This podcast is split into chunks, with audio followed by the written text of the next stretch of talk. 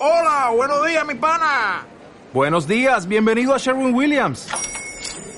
¡Ey! ¿Qué onda, compadre?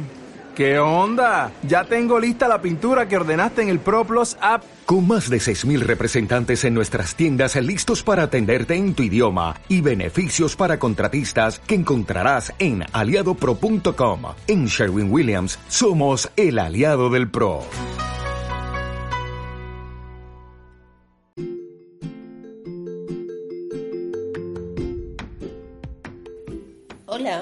Bienvenidos a un nuevo episodio del podcast de Me Quiero Sana. Hoy quería hablar, como dice el episodio, el nombre del episodio, de la gordofobia. En verdad es una palabra que yo he venido leyendo hace algún tiempo, solo que no había eh, detallado mucho en el significado, en el concepto, hasta que una amiga me lo comenta en estos días porque a mí me venían sonando en la cabeza estos memes que seguramente han visto de que lo peor que te puede pasar en esta cuarentena es engordar. Sí, lo peor que te puede pasar en esta cuarentena es engordar. Entonces hay algo que a mí no me sonaba bien, yo decía, hay algo acá raro, esas cosas que no te terminan de encajar y dices, ¿qué pasa? ¿Por qué? ¿Por qué no me suena bien? Entonces se lo comento a una amiga, Marcy, que ya saben quién es, que es mi nutricionista y además mi amiga. Y se lo comento y ella me dice, bueno, a eso se le llama gordofobia. Y yo, ¿what? A ver, busquemos. Entonces estos últimos días me le he pasado buscando información sobre el tema para poder dar mi opinión al respecto. Entonces, escuché podcast, leí artículos y tengo ya como que una eh, un concepto formado propio, ¿no? Obviamente, como todo lo que yo opino acá es básicamente mi opinión, no por eso tiene que ser verdad, ni estar en lo correcto, pero es mi opinión y quiero darla. Entonces, eh, por concepto de Google, ¿qué cosa es la gordofobia? Es un sesgo por el cual se discrimina y menosprecia consciente o inconscientemente a las personas percibidas como de cuerpo grande o conocidas como gordas. ¿Ok? Este concepto en realidad sirve para definir una idea interiorizada y por tanto inconsciente que lleva a discriminar, objetivizar y minusvalorar a todo aquel individuo que, como he dicho antes, tiene sobrepeso u obesidad. Aunque, a decir verdad, es un problema que afecta a todo el mundo sin importar su género, las principales afectadas somos las mujeres. Señoras y señores. ¿Y por qué es esto? Porque desde la infancia nos meten en la cabeza que lo normal es estar delgado, ¿no? Lo vemos siempre. Lo vemos en las revistas, lo vemos en la televisión, lo vemos en el cine, en los comerciales, ¿no? No existen variedades de cuerpos. Si nos ponemos a, ver y a detallar, no existen variedades de cuerpos. Y no solamente hablando del sobrepeso, no solamente hablando de una persona gorda, no existe una persona con un lunar en la cara porque no se ve bien, ¿no? Eh, no existen personas con muchísimas pecas, no existen este, bajos, no existen muy altos, ¿no? Entonces, eh, siempre al no haber esta variedad de cuerpos, el único canon que nos imponen es al que deberíamos parecernos, ¿no? Que son estas mujeres altas, esbeltas, con piernas kilométricas, ni un ápice de grasa, hombres musculosos, con mandíbula marcada, ¿no? Dientes perfectos, sonrisa, pero así de comercial. Entonces, aunque ahora en la actualidad hay muchísimas personas que están luchando por vencer este estigma, todavía es algo que está muy arraigado en nuestra sociedad, ¿no? O sea, lo vemos permanentemente en nuestros entornos, en nuestras familias. ¿Por qué? Porque lo normativo, ¿no? Eh, no, no, no, representa a la mayor parte de las personas. O sea, esta imagen que nos venden no es la mayoría de la gente, ¿ya? Solamente es un, un grupo muy pequeño de la población las tallas de ropa, inclusive no sé si a ustedes les pasa, pero las tallas de ropa cada vez son más pequeñas, son mucho más justas y se parecen más a estas imágenes que nos venden. Por eso es que la presión para adelgazar también aumenta en el mundo inevitablemente. Es una realidad. Y el problema aquí es que la gordofobia está socialmente aceptada, ¿no? Está bien burlarse del gordo, está bien avergonzarlo, estar gorda te hace merecedora de todas las burlas. Y es que, qué mejor, y aquí voy a tener que meter el feminismo en esta historia, porque qué mejor que mantener ocupadas a las mujeres en su peso y en la belleza y en esa perfección no tan ansiada para que no se den cuenta de todos los derechos que les estamos quitando. Así de simple. Eh, hay muchas frases, no sé si les han pasado, asumo que sí. Si estás escuchando esto, de todas maneras una de las frases te ha llegado a tu cabeza, ha llegado a ti o inclusive tú las has dicho. He recopilado algunas. Cuando comencé a poner estos, estas stories sobre estos memes, ¿no? Como diciendo esto está mal por algún lado, me escribía. Me llamó mucho la atención que me escribiera mucha gente diciéndome, sí, a mí me ha pasado esto y me molesta también. Entonces comencé a recopilar información. Entre algunas son propias, otras son de gente que he ido este, eh, consultando. Y por ejemplo, algunas de las frases que muestran la gordofobia. Obviamente acá quiero recalcar que muchísimas de estas frases vienen de gente que nos quiere mucho, ¿ya? O sea, que nos quiere muchísimo, solo que tiene tan interiorizado esto que lo hace de manera inconsciente y seguramente no se da cuenta del daño que hace. Estoy completamente segura de eso. Porque he visto muchos de estos memes en personas que yo quiero mucho y que sé que me quieren. Pero claro, no se dan cuenta. ¿Por qué? Porque lo tenemos tan metido adentro que tenemos poco a poco que ir sacando este estigma y esta idea y esto mal aprendido. Algunas de las frases que he escuchado en algún momento es, si yo fuese gorda, me mato. O ir a comprar ropa, ¿no? Cuando vas a comprar ropa y te dicen, este, eso cuesta tanto, ¿no? Cuesta 100 soles. Y por si acaso también tengo tallas grandes. Ok, te quedas pensando. Oye, preguntas, ¿no? Oye, este, esta blusita, este, ¿cuánto está? Ay, pero no tengo tu talla. Yo, ¿en qué momento le he pedido mayor información? Solamente quería saber si tenía esa blusa. No o sea, lo que a mí me molesta, y eso me ha pasado siempre cada vez que voy a comprar cosas, es que me dan información que yo no estoy pidiendo, ¿no? O me quieren enseñar cosas que yo no estoy preguntando. Entonces yo te estoy preguntando qué bonita esa blusa, cuánto cuesta. Limítate a darme esa información. ¿No? No, no, bueno, no sé, creo que hablo más, creo que estoy hablando un poquito con el hígado.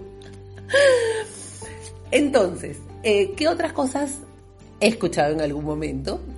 Cuando cuestionas a la pareja, ¿no? Viene un chico delgado, alto, con una chica gorda.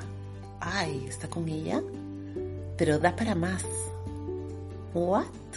O sea, ¿qué te pasa? ¿No? O, ay, no, si es gordita, pero se arregla. ¿Qué sucede? Entonces, o los comentarios que yo he escuchado de niña siempre, el, oye, gordita no le vas a gustar a ninguno de los chicos, ¿ah? Baja de peso para que consigas novio. Eres bien bonita de cara, deberías bajar de peso. o sea, lo único que refuerzan con estos comentarios es que tu único valor está en exactamente el cuerpo de comercial. Si tú no eres bonita, si tú no eres delgada, no sirves para nada. Y si no te quiere alguien, no sirves para nada. O sea, por favor, mujeres que son independientes, mujeres que tienen eh, su futuro claro, que les gusta, están seguras de sí mismas, eso no sirve para nada. Acá lo importante es que un hombre se fije en ti y que te acompañe y que te quiera porque eres delgada. Porque si no, no hay manera. Esto ahora yo ya lo digo riéndome, pero cuando yo estaba terminando el colegio, para mí era dolorosísimo porque de verdad yo creía estas cosas. Recién entiendo que esto tiene que ver con este concepto que no conocía, pero es verdad, hasta ir al médico. Yo voy al médico porque me rompo el dedo y prácticamente el doctor me dice que es porque tengo que bajar de peso. O esos comentarios de, ay, pero ¿cómo va a salir con bikini con esa barriga? O sea, debería cubrirse un poquito. ¿Por qué? ¿Por qué debería cubrirse esa chica que se siente tan segura? Cubrirse para que tú no la veas, no la mires y punto, ¿no?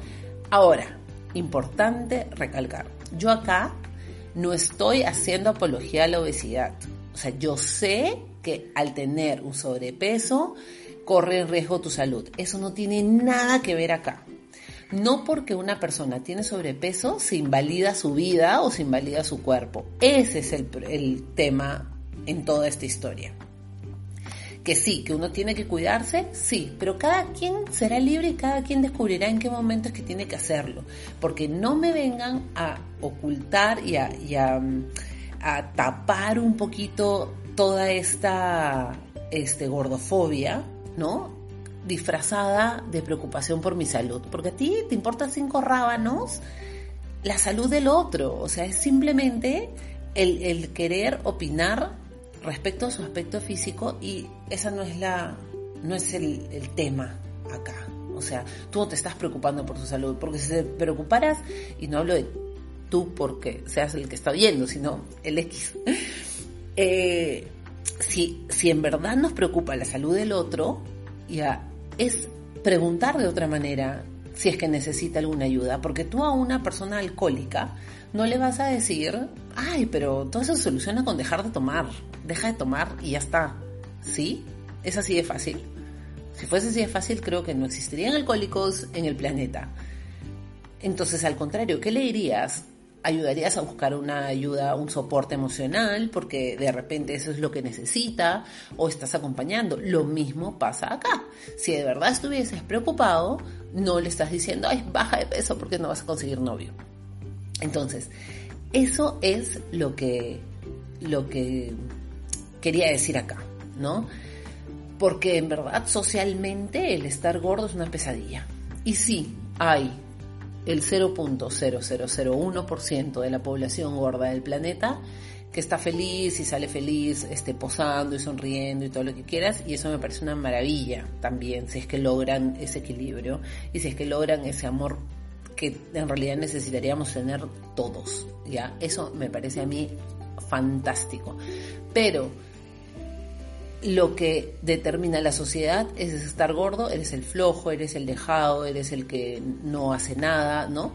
El que se descuida, pero en cambio estar flaco es una maravilla y sabemos que no es así, todos los cuerpos son válidos. Y acá está el movimiento, este body positive, que algunos inclusive dicen que hace apología a la obesidad, pero no es cierto. Acá lo que hacen es eh, valorar todos los cuerpos en, las diferentes eh, características físicas que pueda tener uno. Entonces, el quererte como, como eres, ya quererte, amarte y por lo mismo, al respetar de esta manera tu cuerpo, es que vas a comenzar a cuidarlo. ¿Ok? Entonces no tiene nada que ver. Por eso me molestaban mucho estos memes de la cuarentena, porque no, amigos, amigas, subir de peso no es lo peor que te puede pasar en la cuarentena. No, no es lo peor. La cultura de la dieta es tan fuerte que ante este cochino virus que tenemos, que podría matarnos, hace que pensemos que lo peor que podría pasarnos ahora mismo sería engordar. No, lo peor que puede pasarnos ahora mismo es morir. Eso es lo peor. Lo peor que nos puede pasar es que alguien a quien queremos se contagie y se muera y que no lo puedas despedir. Eso es lo peor, no que engordes. Y si es que tu manera de, guiar eh, esta cuarentena, esta angustia que tengas es comiendo, pues come. O sea, nadie te puede dar un tip para que no engordes en cuarentena. Sí, que tienes que ejercitarte, que si es que esto se te vuelve eh, un problema, el de estar pensando 100% del tiempo en qué vas a comer, sí, es un problema y tenemos que buscarle una solución. Pero si es que tu manera, sobre todo yo, los dos, tres primeros días, lo único que pensaba era en comer, porque mi mente se va hacia la comida cada vez que yo tengo un problema o una emoción fuerte, o yo qué sé. Entonces, lo que yo he aprendido a hacer es a canalizar esta, estas emociones y guiarlas para, hacia otras cosas. Pero esa ya es chamba que cada quien tendrá que hacer en su momento. Eh, Ok, entonces, para terminar, este, el fomentar que estas personas tengan miedo a engordar, en verdad amigos, potencia o despierta inclusive relaciones disfuncionales con la comida. ¿ya? Está en nosotros comenzar a hacer este cambio de chip, ¿ya? En, el detectar. Cuando yo comencé a, volverme una activista eh, por los derechos LGTB, por el feminismo, por estas causas injustas, eh, comienzas a detectar y a, darte cuenta, comienzas a, informarte sobre estos temas, comienzas a detectar que hay situaciones que son muy cotidianas y que son socialmente aceptadas, en que en realidad eh, esos chistes, ¿no? Cubiertos de chistes, que están mal, que son ofensivos, que son denigrantes, entonces tus antenas comienzan a alertar. Pero todo empieza cuando uno conoce el tema y cuando uno eh, se empodera sobre este tema. Entonces es la única manera de que nosotros podamos detectar. Por eso es que aquí viene una pregunta, ¿qué tan gordofóbica eres hacia ti misma? ¿No? O sea, hay una cosa válida que, digamos, el negro puede hacer chistes de negros, el gay puede hacer chistes de gays, ¿no? Porque, bueno, es, es em, como que les está permitido. Quizás para el gordo también hacer chistes de gordos les sea permitido. Pero voy un poco más allá, al que cómo te tratas. Y yo, te confieso, hasta hace unos años yo me trataba muy mal. No solamente por el hecho de comer, sino que me hablaba mal. Entonces, me ponía calificativos muy duros. Entonces, entendía que los chistes que hacían los que estaban a mi alrededor en algún momento estaban bien, porque yo merecía eso. Yo me estaba haciendo eso, yo estaba así porque yo quería. Entonces, estaba bien que se burlaran de mí, porque obvio, ¿cómo no se van a burlar de mí? Entonces se entiende la, situación, o sea, si es que yo no eh, me valoro y me quiero y me respeto, no voy a detectar estas cosas y no voy a saber cómo frenarlas. Entonces, ¿a quién afecta finalmente el tema de la gordofobia? No solamente le afecta a las personas gordas, sino también influye en las personas que no lo están. El miedo a engordar, a ser devaluada como persona, a ser menos por tener unos kilos de más, todo por, por culpa en realidad de estos prejuicios que nos graban, pero así nos lo tatúan apenas nacemos, en muchas ocasiones acaban desencadenando problemas serios en las personas que se sienten que no encajan, que acaban desarrollando un trastorno mental, trastornos alimenticios, por culpa de lo, que la sociedad nos impone y piensan que a través de la comida pueden controlar también su propia vida, porque es lo único que uno tiene bajo control. Teniendo esto en cuenta, hay que empezar a deconstruirse, ¿no? O sea, a desarmarse completamente con este tema y volver a aprender eh, que todos los cuerpos son válidos, que hay un único, que no hay un único modelo de cuerpo, sino una variedad enorme. O sea, comienza a ver álbum de fotos nada más o fotos tuyas y de tus amigos para que veas la variedad de cuerpos que existen y todos, todos, todos merecen ser representados. Finalmente, pues la empatía debe ser eh, nuestro gran aliado, ¿no? en todo este tema. La empatía y el respeto. Entonces, ojo con lo que dices, ojo con lo que muestras, ojo con el meme que llega a, ti y te ríes. Mira a tu alrededor, ¿tienes alguna amiga que es así? ¿Tienes alguna amiga que ha estado luchando por, por su peso toda la vida? Entonces, ojo con lo que publicas. Yo no quiero eh, no es un tema de crítica esto, es un tema de, ver hacia adentro y ver cómo podemos mejorar. Volviendo a lo mismo, por un tema de empatía y de respeto. Así que eso sería. Y sí, creo que creo que es algo que me mueve por dentro y quiero seguir investigando, quiero seguir, creo que es una lucha más que voy a, a meter a mi mochilita de, de activismos porque porque pienso en los jóvenes, ¿no? O sea, pienso en, en los chiquitos que tienen que crecer con esto mismo y no es justo que, que crezcan ya con este estigma, ¿no? De que tienen que ser de una manera si no, no van a ser aceptados. Y no, de la manera que sean, va a estar bien. Ya, tienen que, solamente lo único que tienen que saber es que tienen que cuidarse y que son valiosísimos tal cual son. Eso sería.